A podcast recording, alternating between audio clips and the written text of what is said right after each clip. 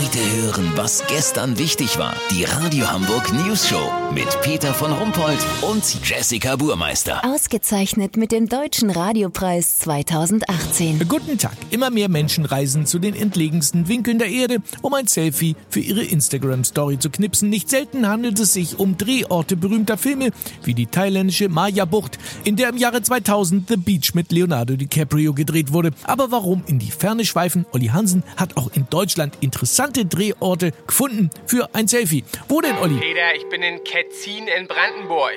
In dem 200-Seelendorf steht die Originalscheune aus Schulmädchenreport Teil 4.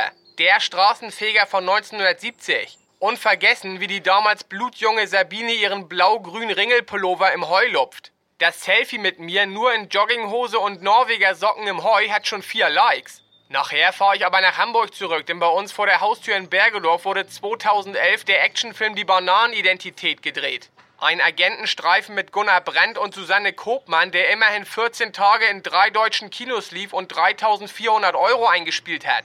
Eigentlich war er nicht viel schlechter als sein Titel. Gut, die Story war ein bisschen dünn, die Charaktere mau und die Umsetzung staubtrocken. Trotzdem bleibt die Szene unvergessen, als Gunnar Brandt bei einer Verfolgungsjagd in den völlig verschlammten Bergedorfer Löschteich springt. Der Teich gegenüber vom Schlecki-Markt ist einfach ein Schauplatz, der mindestens so geil ist wie dieser blöde Strand da in Thailand. Da muss ich einfach ein Selfie knipsen und das posten.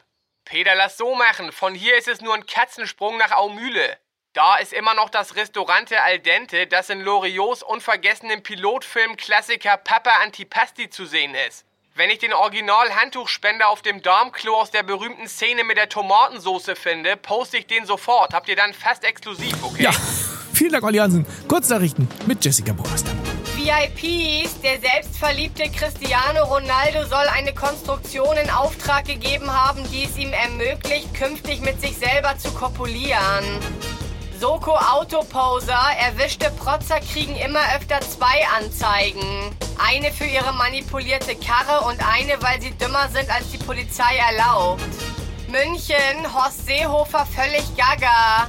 Er kündigte nach einem Friseurbesuch an, die nächste Bundeskanzlerin werden zu wollen. Das Wetter. Das Wetter wurde Ihnen präsentiert von Angela, wie sie mit jeder Krise immer schöner wurde. Außerdem Angelas Top 3 Unionsarschgeigen. Die neue Angela. Jetzt am Kiosk auf Abruf. Ja, das war's von uns. Wir hören uns morgen wieder. Bleiben Sie doof. Wir sind's schon.